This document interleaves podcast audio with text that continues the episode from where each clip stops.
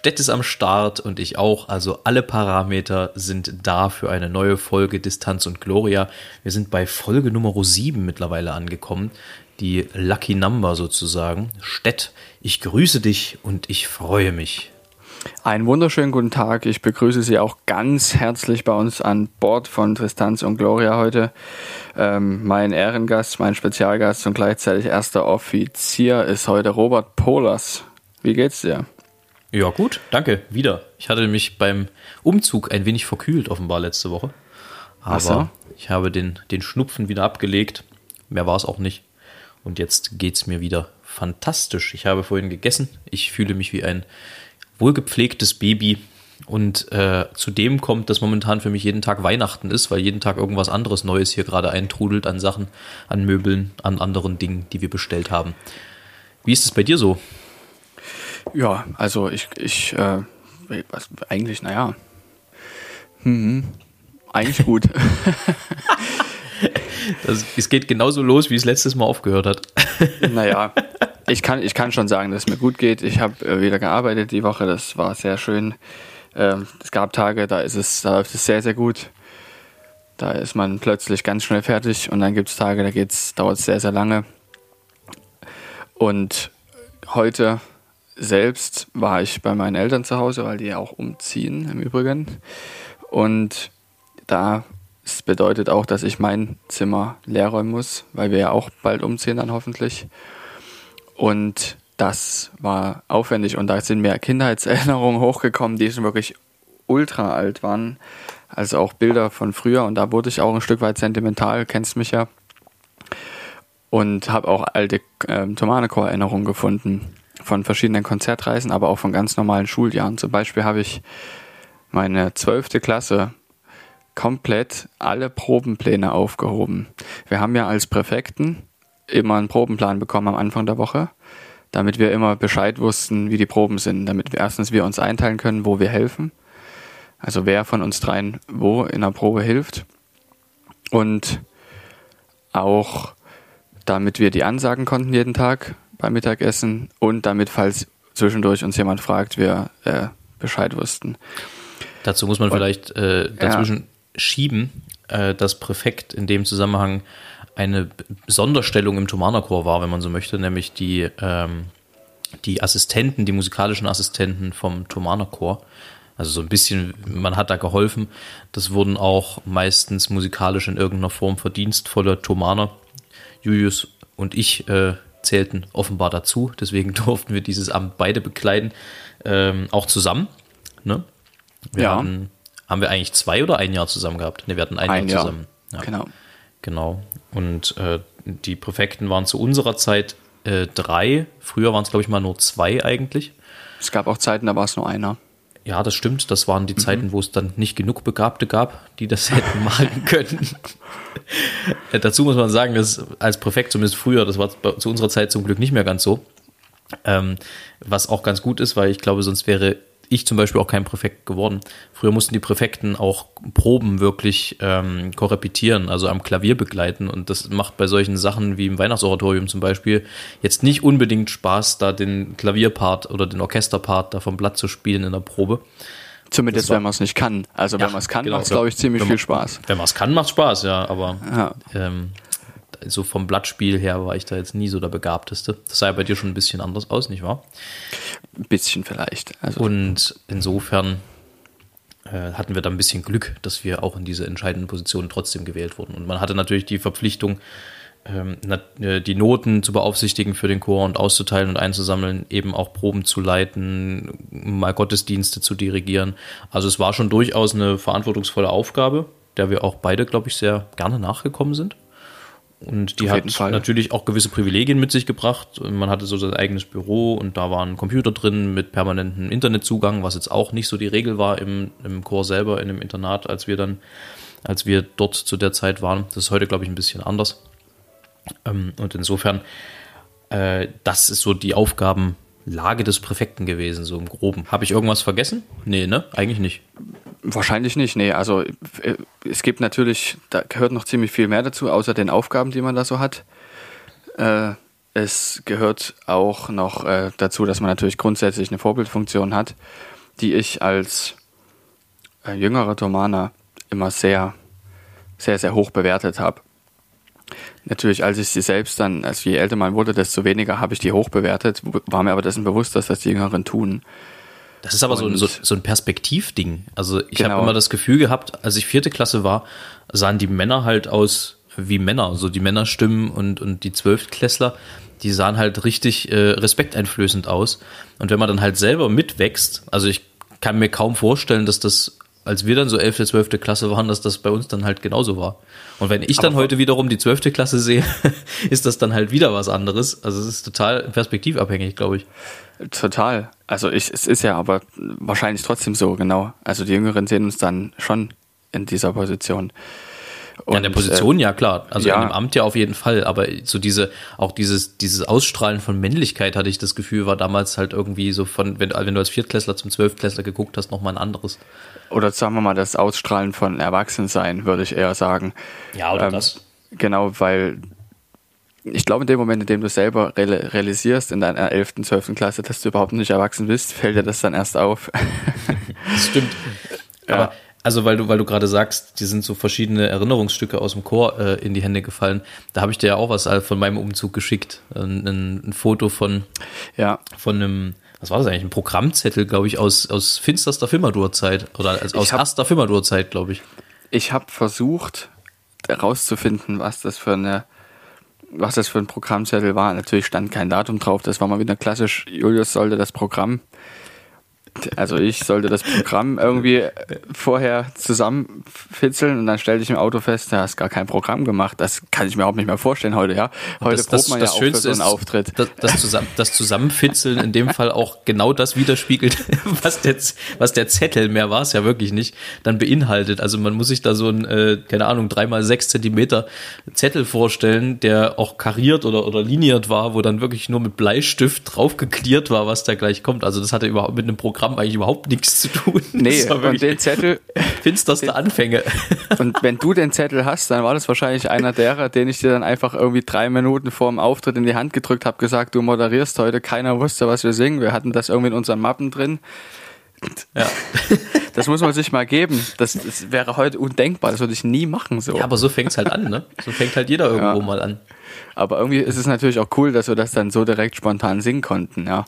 Na, das ist das eine und das schult ja. halt auch wahnsinnig. Also du lernst halt natürlich auch mit spontanen Situationen irgendwie umzugehen. Kannst du dich eigentlich noch erinnern an den Auftritt, den wir damals mit Fimadur hatten? Da haben wir bei einem, sagen wir mal, Bekannten gesungen, der eine Familienfeier hatte. Das war, glaube ich, sogar in Mutschen also in, einer, in, einer kleinen, in einem kleinen Kaff nahe Leipzig. Ich kann mich ähm, sehr gut erinnern, ja. Und da sind wir mit einer, mit einer Palette Energy Drink bezahlt worden. unter nee, anderem. die haben wir glaub, zusätzlich noch gekriegt. Oder, ja, unter anderem, ja. genau, die gab es zusätzlich noch. Irgendwie war da, war da einer, äh, keine Ahnung, Vertreter von irgendeiner so, einer Energy Drink Firma und da gab es einfach so eine 24er Palette noch, äh, noch Dosen, Dosengetränk wäre, mit Aufputsch. Wäre fast, wäre fast eine Werbepartnerschaft raus geworden. Ja, beinahe. Aber ja, da hatten wir leider nicht genug Auftritte dafür. Das war das Aber eine. Und ja. das, das andere war, dass ich seitdem irgendwie keinen kein Energy Drink mehr sehen kann, weil die, diese, diese, diese Palette haben wir dann in der Präfektur, so hieß das Zimmer der Präfekten, aufbewahrt im Kühlschrank oder auf dem Kühlschrank. Und ich erinnere mich, ich habe mal einen Tag gehabt, wo es mich überkam, da habe ich, glaube ich, drei oder vier oder fünf von diesen Dosen getrunken. Das war, boah, das, also erstens mal äh, Herzschlag bis äh, Oberkante Unterlippe und dann war es auch wirklich nicht, also es war nicht lecker. nicht mehr lecker. Es war einfach so zugezuckert und ich glaube, ich weiß gar nicht, ob ich die Nacht überhaupt geschlafen habe, aber es war höchst schädigend wahrscheinlich. Und seitdem kann ich keinen Energy Drink mehr sehen, so richtig. Aber das war eine so absurde Kiste. Also auch die, diese, ja, ihr habt da noch eine Palette Energy Drink. Da kann ich mich wirklich noch sehr gut erinnern. Da musste ich gerade dran denken. Weil ja, das, hatte auch, das, war das war so ähnlich. Es war ja auch immer so, äh, grundsätzlich bei diesen, bei diesen Familiengigs, also wenn da irgendwie eine Familienfeier war oder so und du hast da halt drei, vier äh, Dinge für die Stimmung gesungen, dann hielt ja auch immer eine Kamera drauf, ne? Also es war halt auch immer irgend, irgendein Onkel mit Schnauzer lief dann da durch die Gegend. Der hatte dann meistens so eine beige Weste an und lief dann durch die Gegend und hat dann mit der Kamera gefilmt. Was ja auch irgendwie klar ist, aber du bist dir dann halt immer bewusst, okay, also was jetzt hier passiert, sollte jetzt nicht ganz so peinlich werden. Das findet sich sonst garantiert irgendwo wieder. Im Übrigen sind dort zwei sehr peinliche Sachen passiert an dem Tag. eine war weniger peinlich, nämlich im allerersten Stück. Da haben wir, kann ich auch sagen, was das für eins war, ne? Ja. Das war von den Wise Guys das Ständchen. Wir haben erfahren, dass man halt vor ein paar Jahren ähm, und so weiter. Den Zeitpunkt günstig fand und dich kurzerhand Genau. entband. Ja, und so weiter und so fort. Und das Stück, das haben wir meistens gesungen, indem wir reingekommen sind, direkt angefangen haben zu singen. Und manch, es war sehr, sehr häufig so, dass wir nicht wussten, wie der Jubilar oder Jubilarin aussah. Und selbstverständlich habe ich mich komplett vergriffen. Und äh, ich, ich meine, da meldet sich auch keiner und sagt, ich tut mir leid, ich bin's. Stimmt. Ja. Oh Gott, ja, das ist aber immer und wieder mal passiert. Das ist richtig. Und dann war es auch noch Heuschnupfenzeit und wir haben mein Lieblingsstück Moon River gesungen, was ich wirklich sehr, sehr gerne singe, aber es ist auch schwer, weil es auch relativ hoch ist. Ähm, und das lief ganz schlecht. Und da wir noch sehr unerfahren waren, wussten wir nicht, dass man über schlecht gelaufene Stücke nicht spricht. Hattest du das angesagt? Das hattest du nicht Ich wirklich das nicht. angesagt. An, nein, nein, nein. Ich habe das nicht angesagt, aber ich habe äh, unseren lieben Bass darum gebeten, es zu sagen, nämlich, dass ich Heuschnupfen habe. Also das ist wirklich, und das wurde dann selbstverständlich auch alles gefilmt. Es hat trotzdem sehr Spaß gemacht, wie jeder Auftritt, den wir gemacht haben. Aber im Nachhinein ist es mir doch peinlich. Ja, aber es gibt, also es gibt ja so, so unterschiedliche Sachen, die man dann macht. Kannst du dich zum Beispiel noch erinnern? Ich, äh, wir hatten, das wird so die übelste äh, Firmador-Reminiszenz-Folge. Kannst du dich noch erinnern, äh, als wir in, in irgendeinem Hotel in Leipzig äh, sollten wir auch für einen Geburtstag kurz zwei, drei Stücke singen?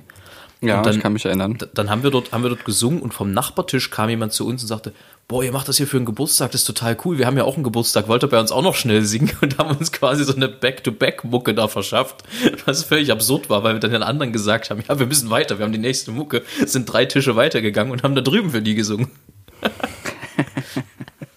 Ja, kann ich mich auch noch erinnern. Würde ich heute so auch nicht mehr machen. Ach, warum? Also, Na ja. wenn man, klar kann man doch mitnehmen, wenn man einmal da ist. Und solange das auch so ist, wenn das jetzt quasi schon eine geschlossene Veranstaltung ist, ist was anderes.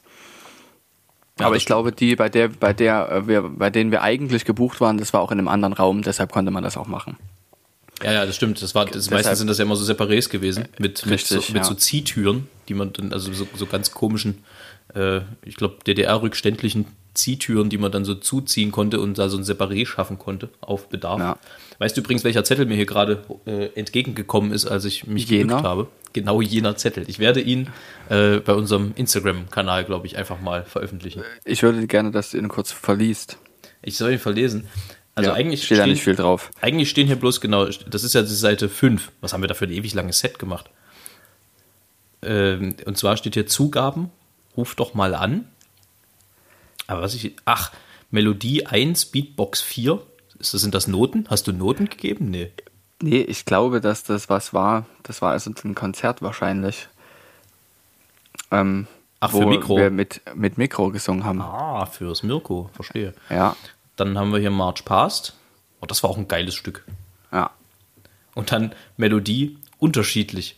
Das ist, glaube ich, der undankbarste Satz, den du einem Tontechniker mit äh, auf den Weg geben kannst. So, hier, Melodie in allen Stimmen, viel Spaß, versuch's mal. Alles Gute.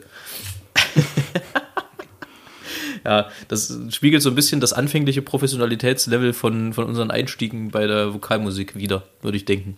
Also bei der A Cappella Quintett. Andererseits muss man aber sagen, dass wir damit sehr, sehr viel gelernt haben.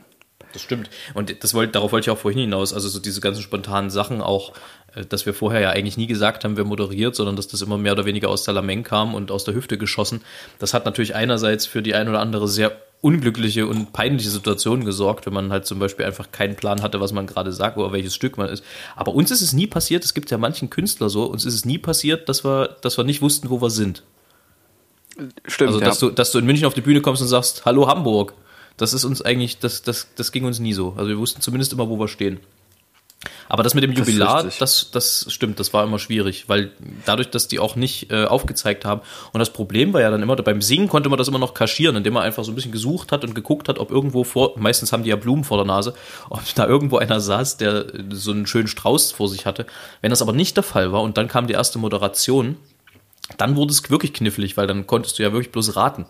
Und äh, ich kann mich gerade nicht erinnern, aber das ging bestimmt auch das ein oder andere Mal schief, könnte ich mir vorstellen. Ja, ganz sicher. Sag mal, andere Frage. Wer, wer ähm, legt eigentlich bei Amakord fest, wer wann redet? Macht er das auch einfach so im Pro, also wenn ihr das Programm konzipiert oder macht er das von Ort zu Ort unterschiedlich? Mm, ja, das kommt ein bisschen drauf an. Also es gibt bestimmte äh, Slots in den Konzerten, bestimmte Stücke, die meistens vom, vom selben angesagt werden, weil man sich da ja doch hin und wieder mal eine Ansage zurechtlegt oder halt eine Pointe zurechtlegt, die man dann halt entweder mal testen will oder wenn sich das halt eingespielt hat und die funktioniert, dann benutzt man die ja natürlich auch. Also ohne da jetzt irgendwie eine Illusion zerstören zu wollen. Ähm, aber letztendlich ist das ja wie, keine Ahnung, bei, bei Schauspiel oder bei irgendwie Comedy oder sowas ja auch. Das sind ja Texte letztendlich, die du nur, nur, nur nuanciert anpasst an das entsprechende Publikum. Ähm, und die Ansagen entwickelst du, die veränderst du über die, über die Jahre und über die Dauer. Aber der Kern bleibt meistens ähnlich. Und insofern gibt es schon bestimmte Ansagen, die bestimmte Leute machen, besonders jetzt so bei unserem Folksong-Teil, wo wir ja den Leuten auch immer eine Geschichte mit an die Hand geben. Und da bist du einfach, wenn du das öfter gemacht hast, oft deutlich präziser, als wenn das jemand macht, der die Ansage noch nie gemacht hat. Also es gibt halt ähm, bestimmte Stücke, wo Ansagen im Grunde seit Jahren gleich sind. Und es ändern sich mal die Pointen, es ändern sich mal kleinere Dinge aber im Wesentlichen bleibt das konstant. Und dann gibt es wiederum Kon Konzerte oder Programme, die für alle neu sind wo dann im Prinzip ausgewürfelt werden kann. Da gibt es dann auch manchmal Präferenzen, was so das Wissen um die Komponisten angeht. Also wenn ich jetzt beispielsweise mich mit Mendelssohn besser auskenne, dann mache ich halt lieber die Ansage, wo Mendelssohn ist, als die Ansage zu machen über Johannes Brahms, wo ich jetzt vielleicht nicht so viel weiß. Nur als Beispiel, ich weiß natürlich über beide alles, ist ganz klar. Selbstverständlich. Ähm, dann also so nach diesen Befindlichkeiten wird das entschieden. Manchmal ist es auch Tagesform, also wenn jemand irgendwie was auf der Stimme hat und sich äh, mühsam mit durchs Konzert schleppt und halt eigentlich guckt, dass er irgendwie mit, mitschwimmt und eben äh, seine Leistung bringt, gesanglich, dann wird er auch mal entlastet, was Ansagen angeht. Aber das ist von einigen Faktoren abhängig. Also so, das ist wirklich so Pistole auf die Brust und sag was, ist es wirklich relativ selten. Wir hatten einmal den Fall, da haben wir, das war mit Radio bei einem Festival äh, im, im Westen, bei einem relativ hoch angesehenen Festival im, West, im Westen. Und wir haben Stücke gemacht, das waren so ähm, Singer-Songwriter-Lieder mit Klavierbegleitung. Und äh, hatten dann noch ein anderes Programm mit relativ schweren Madrigalen. Also wir haben im ersten Teil relativ schwere Madrigale gemacht und im zweiten Teil kamen dann diese Singer-Songwriter-Stücke. Und das Konzert war mit Radio. Und es begab sich also, dass dadurch, dass die Singer-Songwriter-Stücke eben neu waren und zum Teil halt wirklich auch schwer und es gab zum Beispiel ein Stück von Charles Aznavour, also einem französischen äh, Songwriter, den ich sehr empfehlen kann, sehr, sehr geile Sachen geschrieben, der, äh, das war einfach sau schwer, weil natürlich, wenn ein Arrangeur versucht, die Melodie zu fixieren, die eben in diesen oft sehr äh, gesprochenen Chansons stattfinden, dann muss das, also dann hast du dann nicht selten auch mal eine, eine Sextole, also wo sozusagen sechs Noten auf einen Schlag kommen müssen oder äh, sogar noch mehr. Und dann war es also so, dass einer von uns seine Melodie wirklich noch üben musste, weil er sich halt rhythmisch noch nicht ganz sicher war und hat sich das nochmal angeguckt vor dem Konzert, damit da halt wirklich nichts schief gehen kann. Und ging dann eben mit uns auf die Bühne. Und wie gesagt, es war mit Radio. Und wir, wir gingen auf die Bühne und verbeugten uns und er flüsterte mir zu, wo ist denn meine Note? Ja, wieso? Die hast du, also die müsste doch mit draußen sein. Also, nein, nein, äh, die, die liegt nicht auf dem Pult. Und dann hatte der einfach vergessen, weil er so unter Stress stand, dass er sich das Zeug nochmal anguckte, dass er seine Note mit rausnimmt, was seltenst passiert, aber halt in dem Fall zu einem äußerst ungünstigen Zeitpunkt passiert ist. Und oh oh. Äh, da, so begab es sich, dass wir uns also verbeugten, wir verbogen uns und äh, der Kollege ging dann schnurstracks wieder von der Bühne. Nun war ja das Problem, dass den Leuten im Saal das hätte durchaus auffallen können, aber den Leuten am Radio, denen ist ja dann nicht klar gewesen, warum da jetzt erstmal Stille ist nach dem Applaus. Das heißt also, dass einer von uns dann ans Mikrofon gehen musste und die Lage irgendwie retten und die Leute unterhalten. Das war dann tatsächlich eine wirklich äh, schwierige Aufgabe, weil du hattest ja auch nichts inhaltlich. Also du warst, äh, darauf war man wirklich nicht vorbereitet. Und der hat das natürlich, äh, weil das einer aus unseren Reihen war, der reden konnte. Wir haben ja äh, Menschen, die tatsächlich frei reden können, einfach so. Und dann haben wir drei andere, die äh, sich lieber vorher mal angucken, was sie da möglicherweise sagen, zu denen ich mich übrigens auch zähle. Und äh, der hat das aber bravourös gemeistert und das hat ja auch nicht lange gedauert, aber das war so ein Schockmoment, äh, weil, also ich werde auch das Gesicht nicht vergessen, wie der da draußen stand und seine Note nicht sah. Und dann, äh, ich glaube, das ist auch wirklich, also ich, ich stelle mir vor, dass das wirklich sehr, sehr unangenehm ist. Ja, normalerweise sprechen wir dann ab, ähm, oder jeder bringt die Note selber raus, das ist manchmal nicht ganz klar. Und in dem Fall hat es offenbar einfach irgendwie ein Kommunikationsproblem gegeben und er hat einfach vergessen, sich darum nochmal zu kümmern, weil er eben so mit dem Üben dann noch beschäftigt war. Also das, das war schon relativ, relativ spannend. Im Nachhinein eine schöne Geschichte. In dem Moment selber hat es uns alle ganz schön unter Stress gesetzt. Aber. Glaube ich dir, ja. ja. Wir hatten, wir hatten, also im Nachhinein ist es, ist es witzig. Aber so Fall. gehen halt Dinge schief. Also ich meine, so passieren halt Sachen. Das ist, du bist halt auch irgendwie natürlich als Künstler irgendwo nur Mensch und du vergisst auch mal was.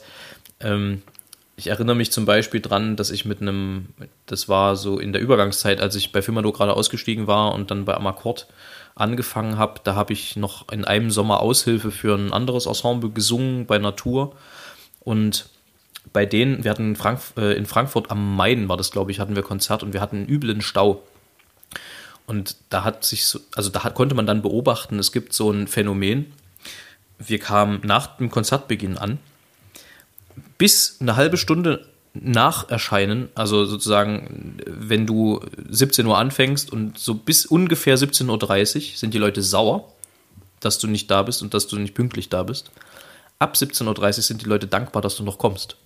Ja. Das ist total, das ist total witzig. Es gibt dann Kenn irgendwo ich. so einen Umschlagpunkt ja. in der menschlichen Psyche, dass du auf einmal total erleichtert bist, dass überhaupt noch irgendwas passiert. Und dann nimmst du dir die Leute auch nicht übel. Also wir standen wirklich so mörderisch, mörderisch im Stau. Das habe ich auch bis heute so selten erlebt. Das war, glaube ich, vier oder fünf Stunden Vollsperrung Autobahn. Und du kommst dann auch nicht so richtig raus, wenn du mittendrin bist. Du planst ja auch nicht vier, fünf Stunden extra ein, wenn du zu so einem Konzert fährst. Ne? Das nee, genau. Ja nicht. So ist es. Also na, ja. du planst natürlich schon reichlich, aber du kannst jetzt nicht jedes Mal fünf Stunden Stau planen, weil dann müsstest du, wenn du von Leipzig nach Frankfurt fährst, irgendwie um, um fünf los und dann abends 20 Uhr Konzert zu singen, da bist du ja völlig durch. Also das geht gar nicht. Nee. Und ähm, das insofern, das war schon reichlich geplant, aber es hat halt nicht gereicht. Und so kamen wir dann halt nach Konzertbeginn. Das sind einfach Dinge, die passieren, die sind nicht schön, die tun also auch dem Künstler natürlich leid, aber das kommt halt einfach vor. Und im es Nachhinein. Gibt ja Leute, ja es gibt ja Leute, die sagen, gute Künstler kommen immer ein bisschen zu spät. Naja, da gibt es bestimmte Mechanismen, die dafür sorgen. Also es ist jetzt nicht so, glaube ich, dass du dir das vornimmst, als Künstler zu spät auf die Bühne zu gehen, aber es gibt manchmal einfach bestimmte Sachen, ob du zum Beispiel mit dem Veranstalter nochmal sprichst, ob es eine Ansage geben wird von seiner Seite. Die sind ja auch nicht die ganze Zeit hinter der Bühne, sondern die kommen dann meistens mal ganz kurz gucken ob du möglicherweise irgendwie am Anzug noch was hast, einen Knopf, der angenäht werden muss oder irgendwas. Manchmal gibt es da einfach wirklich Zwänge, die dafür sorgen, dass du zu spät auf die Bühne kommst. Ja, eben. Ich kann mich ähm, an einen äh, Tomanoco-Auftritt erinnern, wo einer vergessen hatte, seine Krawatte zu binden und das dann tat. Nee, ich hoffe, es war dir peinlich. Nee, ich, ich, ich, demjenigen. Ich war es nicht. Ja, nee, ja. Tatsache. Ich frage nicht für einen Freund. ähm, derjenige hat dann jemand anderem, der sehr, sehr schnell seine Krawatte binden konnte, diese Krawatte noch gegeben, etwa 20 Sekunden bevor die, die Bühne, quasi die Bühnentür Tür kam. Und es hat noch geklappt. Ich kann mich noch erinnern, ein, ein relativ, ja, berühmter Leipziger Solist, Tenor, der es zu äh, durchaus überregionalem und über, über die Bundesgrenzen hinaus äh, stattfindenden Ruhm geschafft hat. Der stand mit uns dereinst hinter der Bühne in Japan. Äh, und ich glaube, es war eine Matthäus-Passion oder eine Johannes-Passion oder irgendwie sowas, auf jeden Fall ein großes Werk. Und die Türen waren auf und es fiel der legendäre Satz: Scheiße, mein Hosenstall ist noch offen.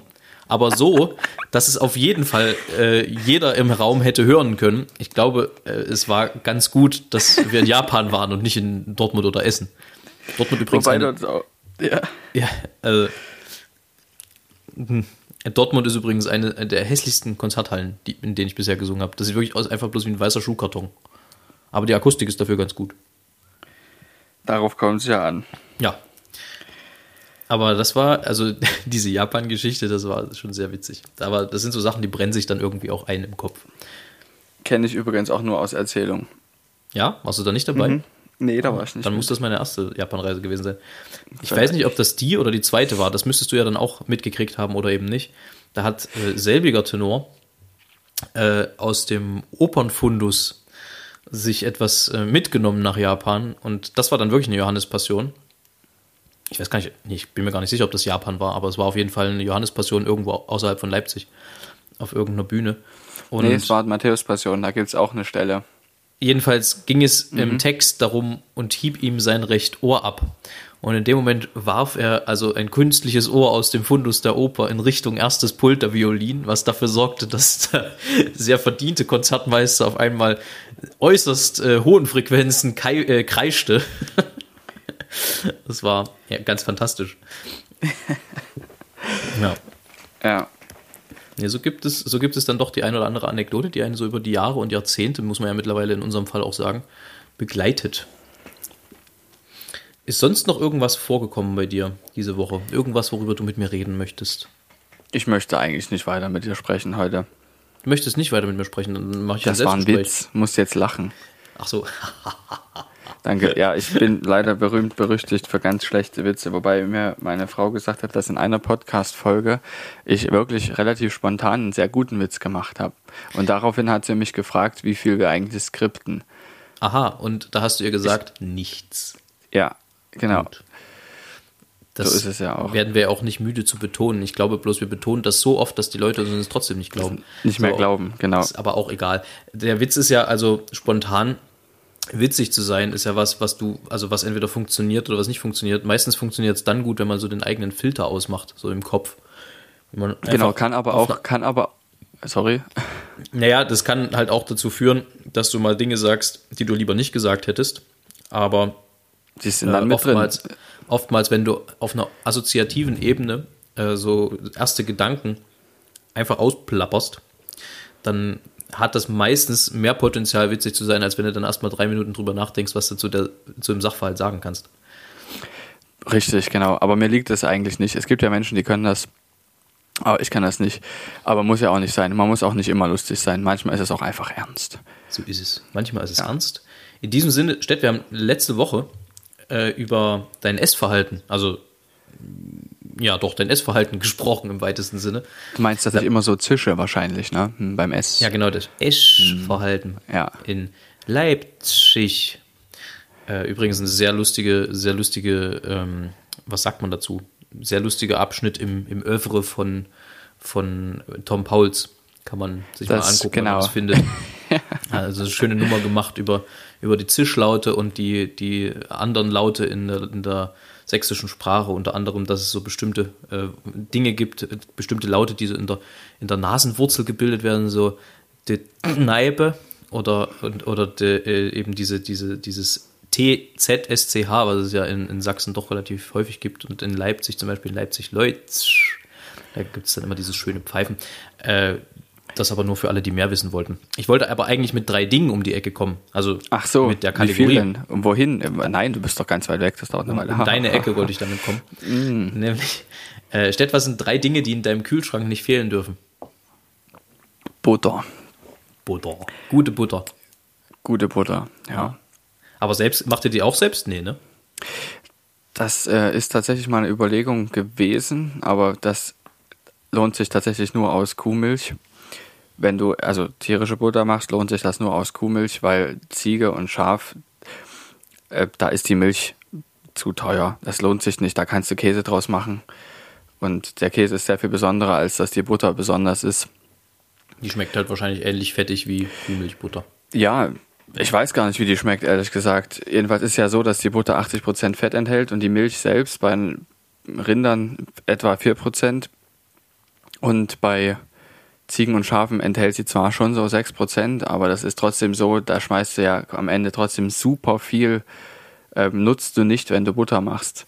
Und die Buttermilch, die da übrig bleibt, die ist in der handwerklichen Milchverarbeitung mit den Mengen lohnt es sich nicht. Soll aber sehr schön machen. Ja, natürlich, Buttermilch macht schön, deshalb sind wir auch so hübsch. Und deshalb macht man da eher Käse draus. Also du, ich als Laktose-Abstinenzler ähm, ja, und Intoleranzler. Stimmt. Ich bin schon laktoseintolerant, äh, da war das noch gar nicht cool. Da ist das bei mir schon diagnostiziert worden. Ja. Aber, Ah, ähm, Aber du hast es ja trotzdem nicht nehmen lassen. Ein bisschen was machst, äh, nimmst du ja, ja, trotzdem zu man dir. muss halt, man muss halt wissen, in welchen Maßen man das dann zu sich nimmt, dann passt das schon. Also Ja. es ist ja auch nicht so gesund, dem Körper das dann gar nicht mehr zuzuführen, habe ich mal irgendwo gelesen. Haben schwedische richtig, Wissenschaftler herausgefunden. Äh, Das zweite, was sehr, sehr wichtig ist bei mir im Kühlschrank, ist, dass es Aufstriche gibt. Oder, äh, ja, Das ist übrigens für, Aufstrich. für Violinisten und Viol- Violinistinnen auch sehr wichtig. ah, Die können auch nicht nur mit Abstrichen arbeiten. Mit Abstrichen arbeitet Nee. dann meistens der Arzt. Das ist dann ganz klar. ach Gott, oh Gott. Das ist ja wirklich, So viel zum Thema schlechte Witze. ja, okay. Also, das, also im Übrigen esse ich auch sehr, sehr gerne diese vegetarischen Aufstriche, die da teilweise dann auch vegan sind, esse ich richtig gerne. Ich esse Oh auch ja. gerne Streichwurst, ja. Oh, Hummus oder sowas.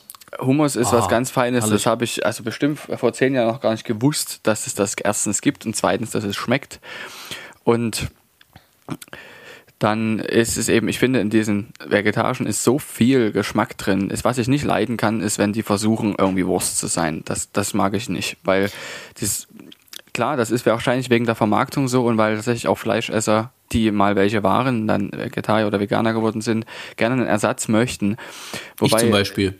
Ja, es muss aber nicht unbedingt äh, vegetarische Streichwurst für mich heißen. Das reicht, wenn es, wenn es Ja, für aber mich Aufstrich heißt. Mir schmeckt es trotzdem. Also das Problem ist, die, die Zielgruppe sind ja eben genau die, die, die Mhm. eben nicht die, die, die sozusagen auf Last, zu, zu Lasten des Tierwohls äh, jetzt Wurst zu sich nehmen wollen und aber trotzdem nicht auf den Geschmack verzichten wollen.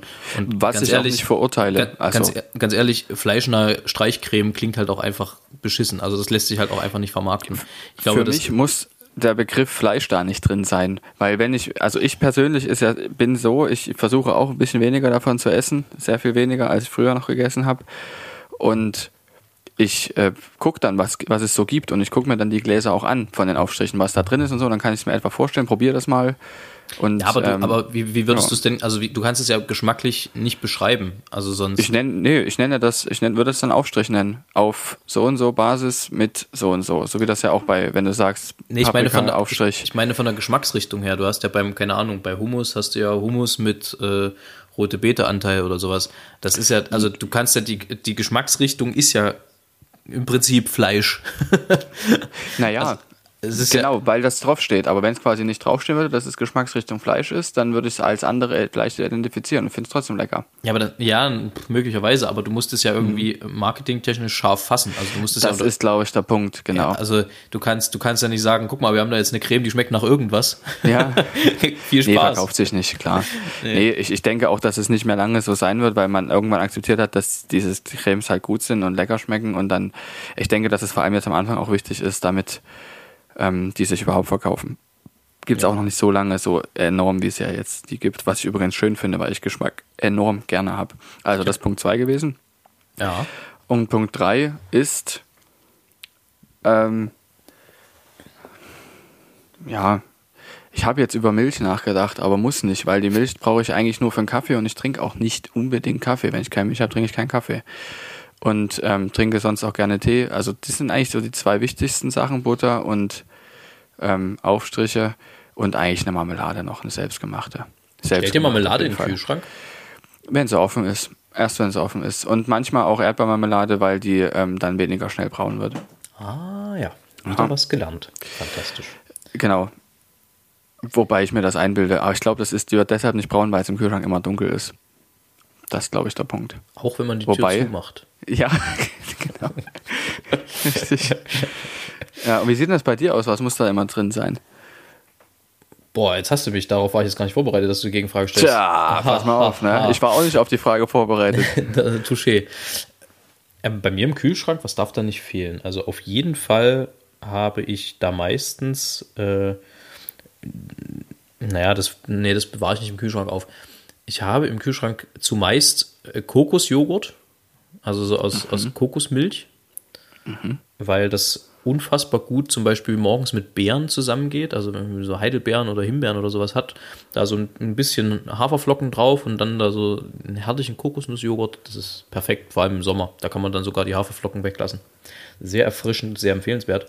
Ansonsten ja eben Obstiges auf jeden Fall, also eben ein paar Beeren oder sowas. Und dann äh, fürs Essen, ja, keine Ahnung, was ist das dritte, was ich da auf jeden Fall nicht vermissen darf? Eigentlich so, so äh, was, was zu trinken im Sinne von irgendwie Wasser, in das man so Limette und, und so reinschmeißt. Einfach was Hast du das gerne kalt, ja? Ja. Hm, ich ja. nicht so. Nee? ist interessant. Du bist, nee, eher, ich, bist eher der Warmtrinker? Nee. Ja. Also beim Wein. Beim Wein ist mir der rote, Gar also der nicht. wärmere tatsächlich lieber als der weiße, der kalte. Mhm. Aber das ist, ja, nee, also das ist jetzt so auf die Schnelle, würde ich sagen, das sind so die drei, drei Dinge, die bei mir dann im Kühlschrank nicht fehlen dürfen. Ja, klingt auch nicht schlecht, ne? Wenn man das zusammenpackt, sind es schon sechs. Ja. Hast du schon einen halben Ähm, Kühlschrank voll. So ist es, kann man Mein neuer, sagen. Kühlschrank, mein neuer Kühlschrank kommt übrigens kommende Woche. Ah, das ist natürlich auch nicht schlecht. Hast du jetzt so einen großen, wo auch Eisfach mit drin ist? Nee, nee, ich habe es sparsam gehalten. Ich bin ja, ich will ja erstens gar nicht so viel essen und zweitens äh, wollte ich jetzt auch nicht unendlich viel Geld dafür ausgeben. Aber ich habe heute so ein richtig herrliches Erfolgserlebnis gehabt. Wir haben heute Samstag, sollte man dazu sagen, Samstag 21.46 Uhr in diesem Moment. Ich habe nämlich heute meine kompletten technischen Geschichten angeschlossen im Wohnzimmer, was so äh, die Soundanlage angeht, was so das, den, den Fernseher, den ich nicht habe, sondern den Beamer angeht und so das ganze Zeug alles angeschlossen und es ist ein so unfassbar erheben, äh, äh, erhabenes und ich muss auch sagen, in dem Moment fühle ich mich dann auch oft ein bisschen männlich, wenn man das dann anmacht und es erstens nicht um die Ohren fliegt und zweitens auch noch funktioniert. Boah, das ist so gut. Vor allem, es sind halt verschiedene Komponenten, die da zusammenkommen. Ich habe eben zum Beispiel die Anlage in den äh, Receiver geschl geschlossen, äh, angeschlossen und dann halt den Beamer in den Receiver und äh, bestimmte andere Komponenten noch in den Receiver und dann der Subwoofer funktioniert mit WLAN. Und also es sind so bestimmte, bestimmte Dinge, bestimmte Fragezeichen in dieser Gleichung, die einfach auch hätten fürchterlich schief gehen können. Und dann musst du ja die, also eine Anlage, so eine, so eine neue ja auch selber verkabeln und mit Kupferdraht den dann abisolieren. Also so richtig, richtiges Handwerk am Ende. Und wenn das dann funktioniert, das hat, das war so ein richtiges Erfolgserlebnis heute. Ich habe heute richtig gute Laune deswegen, dass das mal funktioniert hat, weil ich hasse nichts mehr, als wenn Technik nicht das macht, was sie soll. Kann ich gut verstehen. Ich habe ja noch was, ich möchte mal kurz das Thema wechseln, weil ich das heute unbedingt noch erzählen wollte. Hau raus. Ihr habt euch ja, oder als Sänger oder wir, äh, finden das ja immer blöd, wenn, wenn wir jetzt mal lange fliegen, ja? Sehr lange fliegen und dann am Ende an dem gleichen Tag am besten noch oder am nächsten Tag gleich ein Konzert haben. Trockene, trockener Hals. Ja, Ja. meistens, vor allem auf Langstrecken. Das ist tatsächlich ein großes Problem. Ja, also kann ich mich auch noch erinnern. Es gäbe Leute, die dann wirklich auch erstmal im ersten Konzert krank waren. Gab es immer. Und die sich dann auch lange nicht erholt haben. Es ist tatsächlich ja so, das habe ich nämlich jetzt in der, in der Vorlesung gelernt, wusste ich zwar vorher auch schon, aber so jetzt nochmal ein bisschen mehr Hintergründe dazu, warum das so ist. Klar, die Luft ist sehr trocken im Flugzeug, das wissen wir. Und das liegt hauptsächlich erstmal daran, dass es äh, im Flugzeug Wasser zu haben immer sehr, sehr schwierig ist. Und die Luft, die in dem Flugzeug in der Klimaanlage verarbeitet wird, die ist sehr, sehr trocken, weil die Geräte sonst anfangen können zu korrodieren, also zu rosten. Ja, Rost sagt man eigentlich nur, wenn es Eisen oder Stahl ist, dann nennt man das Rost, aber es wird, wird ja viel Aluminium verbaut und auch andere ähm, Werkstoffe, wenig Stahl. Aber auch die können korrodieren und deshalb versucht man Feuchtigkeit zu vermeiden. Übrigens, was ich erst, erst, erst jetzt gelernt habe, was ich ultra interessant fand, was mir gar nicht so vorher klar geworden ist, ja, wir geben ja trotzdem sehr, sehr viel Feuchtigkeit ab als Menschen. Selbst wenn die Luft quasi 0% Feuchtigkeit hätte, was gar nicht geht, würden wir als Menschen ja welche abgeben. Ja. Und die wird herausgesaugt mit der verbrauchten Klimaluft, Klimaanlagenluft und landet dann im Flugzeug direkt an der Außenhaut, also von innen, aber an der Haut vom Flugzeug. Und weil die Außenhaut ja sehr, sehr kalt ist, weil da oben sind ja minus 50 Grad etwa, gefriert das da sofort. Das ist erstmal noch kein Problem. Aber das größere Problem ist, wenn du dann runtergehst und die Außenhaut wieder warm wird, tropft es da. Aha. Stell dir mal vor, da regnet es plötzlich von der Decke im Flugzeug. Das ist natürlich blöd, ne? Boah, da habe ich aber auch mal, da habe ich mal eine ganz, ganz komische äh, Erfahrung gemacht. Das spielt so ein bisschen darauf an. Und zwar war das eine neuere Maschine, ich glaube, so eine, was, was ist da so das neuere, 737 oder sowas? Nee, 737 ähm, ist recht, ah, 787 wahrscheinlich dann eher. Ja, oder sowas, sowas genau. Also auf jeden Fall keine ja. ganz große, sondern so eine, so eine halt relativ bequeme mittlerweile so Halbstrecke. Und das äh, so über den, oder anders, unterhalb der Ablage, wo das ganze Gepäck reinkommt, kam immer so weißer Qualm. Und ich bin ja so ein sehr aufmerksamer Passagier, der äh, in dem Moment, wo er Dinge nicht zuordnen kann, auch ganz gerne mal äh, sich äh, die ein oder andere Sorge macht. Und äh, das war mir ein bisschen suspekt, dass da halt die per permanent so weißer, weißer Qualm, weißer, also war es nicht wirklich, es war nicht dick, aber so weiß, weißer Rauch aufstieg. Kam das während und, des gesamten Fluges? Äh, äh, ja, und irgendwann dachte ich aber noch, also so, das war na, kurz nach dem Start, habe ich dann gedacht, nee, jetzt frage ich da doch mal nach und habe einen Stewardess gefragt und die erklärte mir, dass das Luftfeuchtigkeit sei. Also dass das eine Änderung in der Klimaanlage ist, die dafür sorgt, dass die Luft befeuchtet bleibt, damit es eben nicht ganz so knochentrocken mhm. wird. Mhm. Da gibt es aber. Heißt die, ja. ja. Das heißt, die Feuchtigkeit war ein bisschen höher. Ja, ja, das ist tatsächlich in moderneren Flugzeugen, kriegt man das besser in den Griff. Es ist aber wirklich, also natürlich vor allem als Sänger merkst du das, weil es halt die, die Nebenhöhlen und die Schleimhäute total austrocknet. Aber das merkt man halt auch als normaler Mensch, das Fliegen. Also ich kann mir jetzt nicht vorstellen, dass das den Menschen grundlegend anders geht, dass man sich einfach anders fühlt, dann auch so in der Nasenregion, wenn man aussteigt, wenn man darauf achtet. Aber das ist total unterschiedlich auch von Sänger zu Sänger. Also während ich zum Beispiel mit Klimaanlagen wirklich Probleme habe beim Singen, gerade wenn sie dann so richtig kalt eingestellt sind und trocken sind, ähm, habe ich zum Beispiel im Meisterkurs damals mit Peter Schreier ihn gefragt, ob ihm das auch so ging, wobei man natürlich damit einbedenken muss, dass in seiner Zeit die Klimaanlage jetzt noch nicht so wahnsinnig verbreitet war, als er da seine Höhe hatte, also seine, seine Hochzeit. Und fragte, war das für Sie auch ein Problem? Und der sagte, nee, da habe ich, das, das hat mich nie interessiert. Dann, das klingt nach ihm, ja. Dann, dann, stand ich, dann stand ich dumm da. naja. Naja. Das, das mit, dem, mit dem Dampf kann ich sonst nur aus, ähm, wenn es ganz warm ist, kann das passieren, weil aus der Klimaanlage recht, relativ kühle Luft kommt und wenn es im Flugzeug warm ist, dann hat die warme Luft immer eine, sehr viel mehr Wasser. Die kann sehr viel mehr Wasser aufnehmen und wenn die dann sehr kalt wird auf einmal, dann kondensiert das Wasser in der warmen Luft aus. Deshalb kennt man das manchmal am Boden, aber dass das über den gesamten Flug ist, habe ich tatsächlich auch noch nicht erlebt. Aber wird ja schon seinen Gang gegangen sein. Ansonsten. Ja, wir sind ja angekommen. Ich sitze ja jetzt hier. Ja, genau. ähm, ja, das ist der gleiche Grund übrigens, warum auch ähm, wir, wenn wir ausatmen, in kalter Luft ähm, das dann so aussieht, als würde man rauchen, was man als Kind immer voll cool fand. Heute finde ich es lächerlich, ja. dass ich das cool fand. nee, naja. das ist eigentlich total kindlich, ehrlich gesagt. Ich meine, ja. ich weiß ja nicht, aber das wird ja bei, bei, bei dir auch so ein Ding gewesen sein, so diese Kaugummi-Zigaretten. Das war ja damals irgendwie. Eigentlich ganz schlimm, eigentlich. Ja, ne? also so aus heutiger Sicht jetzt nicht so wirklich pädagogisch wertvoll, aber total. irgendwie hat es trotzdem Spaß gemacht. Ähm, ich fand mich damit auch ultra cool. Ja, ich mich auch, gebe ich auch offen zu. Aber trotzdem nie Raucher gewesen. Und das, darauf, nee, bin, darauf bin ich dann wiederum aus heutiger Sicht stolz.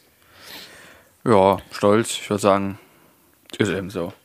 Ja, aber es ist, glaube ich, auch ja. nicht selbstverständlich. Naja, gut, man wird auch dem Gruppenzwang in bestimmten, ja genau, dem Gruppenzwang in bestimmten Situationen auch widersteht und dann nicht, nicht drauf geht. Doch, ich finde, das sollte mal Erwähnung finden. Also äh, zum Raucher zu werden, ist auch, da gehört auch was dazu, aber es nicht zu werden, ist auch eine Leistung. So, das nur am Rande. Wir sappeln schon wieder ganz schön lange, Werner.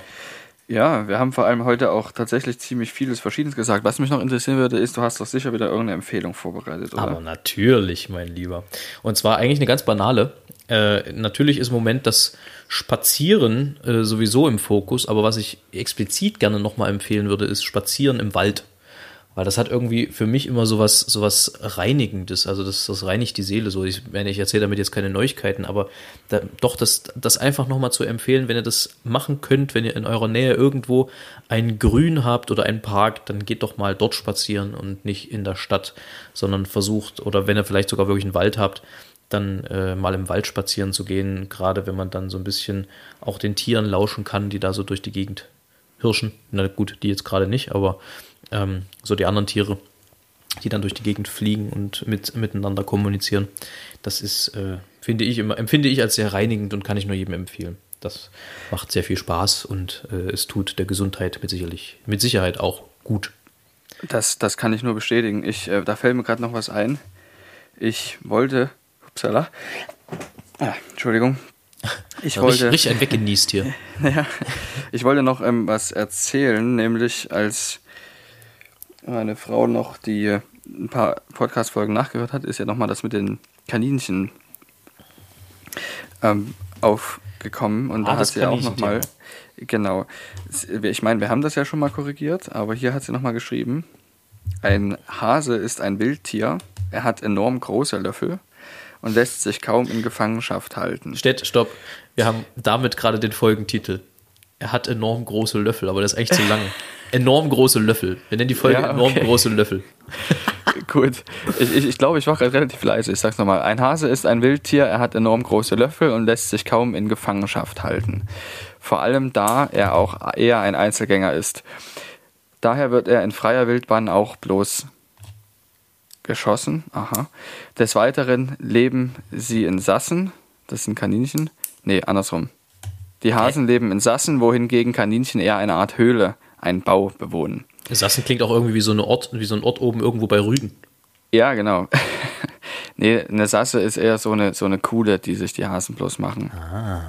Und was man sagen will, ist, glaube ich, dass man Hasen nicht halten kann, was hier geschossen bedeutet, was jetzt also das ähm, den, ähm, man, von Landwirtschaft her gesehen, kann man den auch nur in freier Wildbahn sozusagen erlegen. Was jetzt aber auch nicht weiter wichtig ist. Und dann noch, ein Kaninchen ist aus der Familie der Hasen, aber nur die Kaninchen sind tatsächlich die Vorfahren von unseren Hauskaninchen. Das heißt, ähm, der Hase ist die Überform, wenn man so will. Aha. Du, Und was ja. viele, was viele nicht wissen, ist auch, dass Kaninchen eher in Gruppen leben. Gibt es ja da auch die eine, das eine Lager, die sagt, Kaninchen niemals zusammenhalten. Dann gibt es welche Kaninchen immer, wenn möglich, zusammenhalten. Und wir gehören auch zur letzteren Gruppe. Die putzen sich dann immer so niedlich. Sehr putzig dann. Ja, gut. Heute ist also, ja. Heute kommt also, es wenn man- besonders flach. Ja, man muss mal Füße hochnehmen. Ja. Wenn man heute eine Uso bei jedem schlechten Biss getrunken hätte, dann Ja, aber äh, es ist- ist halt auch ein bisschen, ich bin halt auch ein bisschen albern drauf, muss ich sagen. Ein bisschen Dr. Albern. das ist doch nett, ist doch nett. Wir haben auch viel gelacht heute. Al- Albernberg.